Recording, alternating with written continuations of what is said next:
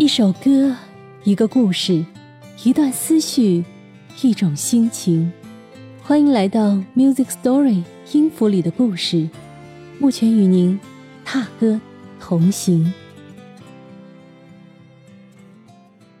Hello，各位音符里的故事的听众朋友们，大家好，我是你的新朋友林启德先生。大家现在此时此刻听到的是由我作词作曲并演唱的原创歌曲《我不是你的宋冬野》，我可以来的宋冬野。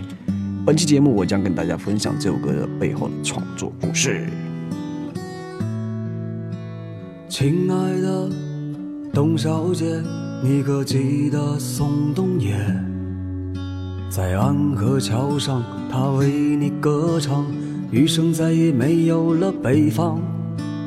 亲爱的莉莉安，在那遥远的地方，孤独的她独自徘徊在那片熟悉的海啊。你是莉莉安还是董小姐？我不是你的先生宋冬野。那天我走进酒馆里面，他们说我是个有故事的少年。我的莉莉安。和董小姐，他们却还没有出现。寒风刺骨的冬天，他会出现在哪个季节？哇，很好听的一首《我不是你的宋冬野》，来自民谣音乐人林启德。记得我第一次听到这首歌呢，就被吸引了，因为这首歌的旋律我很喜欢，而且呢，宋冬野、董小姐还有莉莉安都是耳熟能详的人物。但是他们三个同时出现在一首歌里，这样的组合，哎，非常有意思。究竟背后有什么样的故事呢？能创作出这样一首歌的林启德先生，又有着什么样的性格特质呢？来听听他的讲述吧。首先跟大家说声抱歉啊，天不怕地不怕，就怕福建人说普通话。我讲话有点台湾腔，大家一定要多多包涵，好吧？OK，可能大家都听过我的歌，但不知道我的人。啊，我前阵子有一首歌挺火爆的，叫《大田后生仔》，就那个这狼就是一狼那个。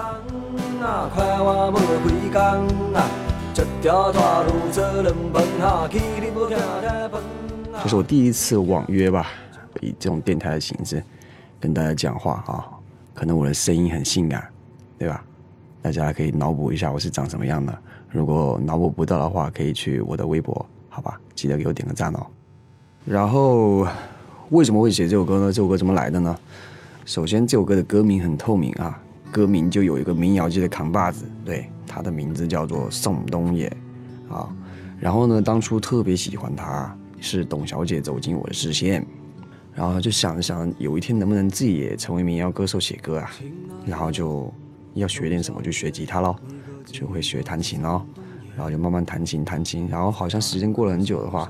我觉得这是一个情怀吧，因为是他们让我喜欢上民谣的，并且走上这条路一发不可收拾，就想总结一下嘛，然后就写了这首《我不是你的宋冬野》。当时这首歌出来只有副歌部分，你是莉莉安还是董小姐？我不是你的先生宋冬野啊。你是莉莉安还是董小姐？我不是你的先生宋冬野。那天我走进酒馆里面，他们说我是个有故事的少年。嗯，他们说我是个有故事的少年。我喜欢这句歌词。这位大田后生仔林启德，就是这样一位曾经听着宋冬野的有故事的歌成长起来的少年。如今他已经成长为可以独当一面、自己创作有故事的作品的热门音乐人了。那么，这个关于董小姐和莉莉安的故事，网上啊也有一些听友在解读，有的说呢，这两个女孩都是宋冬野的情人，也有的说呢，他们和宋冬野根本不认识，只是宋冬野旋律下的人物。那么，林先生会怎么看待这两个女子呢？她们同时出现在这首歌里，又有什么样的寓意呢？其实，这是一个有点小感情的故事在里面。就好比你身边突然间好像遇到了很多朋友，但是你不知道选择谁或怎样。就是说，无论怎样，我都不是你的宋冬野，请你拜拜再见。然后走进了酒馆里面，就想去喝酒。他们说我是个有故事的少年，大概就这样很简单。然后主歌基本上是属于秒速的状态。当时我录音的条件很简单，我想觉得大家听民谣歌曲也是听一份淳朴吧，然后就没有采用很过多的编曲之类的，都是故事为主，简简单单的跟大家坦白了一个故事，一个社会所谓的渣男。哦那我说多了，喝个红牛缓解一下。喝红牛去了的林先生虽然欲言又止，但我还是听明白了。实际上，这首歌里出现的这个有故事的男生啊，最终既没有选择董小姐，也没有选择莉莉安。可能他还没有寻找到自己心仪的人吧，也或许他要的只是一场场风花雪月。但是林先生也说喽，无论你是遇到莉莉安还是董小姐。都不要去辜负人家。嗯，这会儿呢，估计林先生已经喝好了，缓解好了。我们继续听他怎么说吧。这首歌的评论现在可能有一万多条了吧，一万多条了。有时候我都会去看，去听大家的故事。其实我我个人我是很少发微博，很少发动态那种，我所以说导致会大家听我的歌。啊，比如说大田后生仔，我想让你吃个饭，我不是你送的这首歌，还有其他歌，都是知歌不知人，而且都是被女生翻唱给唱起来的。因为我不想打着情怀去跟大家去要钱，我不想这么做，知道吧？然后呢，我会抽取两位幸运的听众，送出我的签名 CD，好不好？跟大家留个纪念。然后抽取两个位幸运的听众，我送你门票。有时候音乐就是很神奇，就是突然间好像就到你面前了。然后，就好比我们听 live house 嘛，比如说你以前突然间是在手机里面的一个播放器的一个声音，然后突然间哎到你的城市了啊，门票不贵，八十一百，哎去看一下这个人长什么样，哇，原来比我还丑，好吧，这也是我第一次用这样的形式跟大家讲话，声音有点性感啊，好吧，OK，拜拜。哇哦！感谢林先生，两张 CD，两张门票啊，送给收听本节目的幸运听友。欢迎大家呢在节目的评论区留言，注意哦，请在喜马拉雅 Music Story 音符里的故事留言，因为喜马拉雅是本栏目的首发平台。我和林先生呢将从留言中挑选这四位听友，以私信通知的形式送出珍贵的礼物。评选的截止时间是。二零二零年的四月十五日，那么回来再说说我听了这首歌以及刚才林先生的讲述之后，我的感受是什么吧？嗯，弱水三千，终究只能取一瓢饮。无论你选择董小姐还是莉莉安，不确认则已；一旦确认了眼神，那么能牵手的时候，请别肩并肩；能拥抱的时候，请别手牵手；能相爱的时候。请别说分开，好好珍惜你的命中之人吧。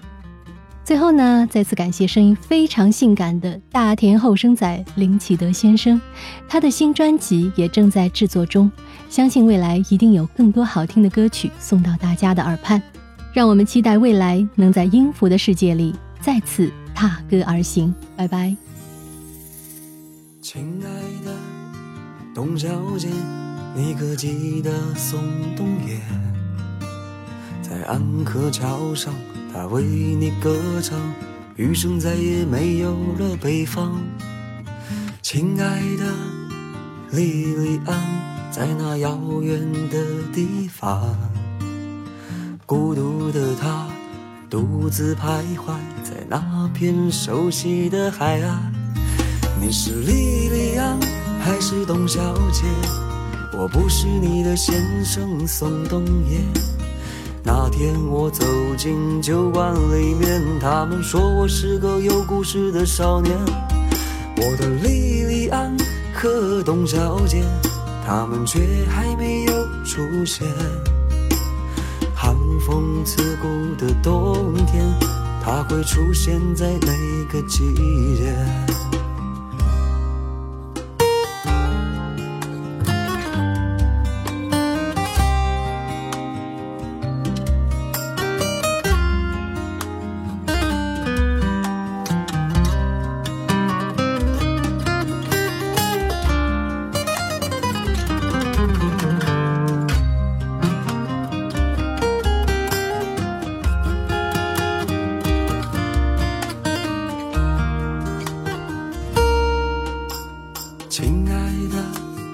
董小姐，你可记得宋冬野？在安河桥上，他为你歌唱，余生再也没有了北方。亲爱的莉莉安，在那遥远的地方，孤独的她独自徘徊在那片熟悉的海岸。你是莉莉安还是董小姐？我不是你的先生宋冬野。那天我走进酒馆里面，他们说我是个有故事的少年。我的莉莉安和董小姐，他们却还没有出现。寒风刺骨的冬天，它会出现在哪个季节？你是莉莉安还是董小姐？我不是你的先生宋冬野。那天我走进酒馆里面，他们说我是个有故事的少年。我的莉莉安和董小姐，他们却还没有出现。寒风刺骨的冬天，它会出现在哪个季节？我的莉莉安和董小姐，他们却还没有出现。寒风刺骨的冬天，它会出现在哪个季节？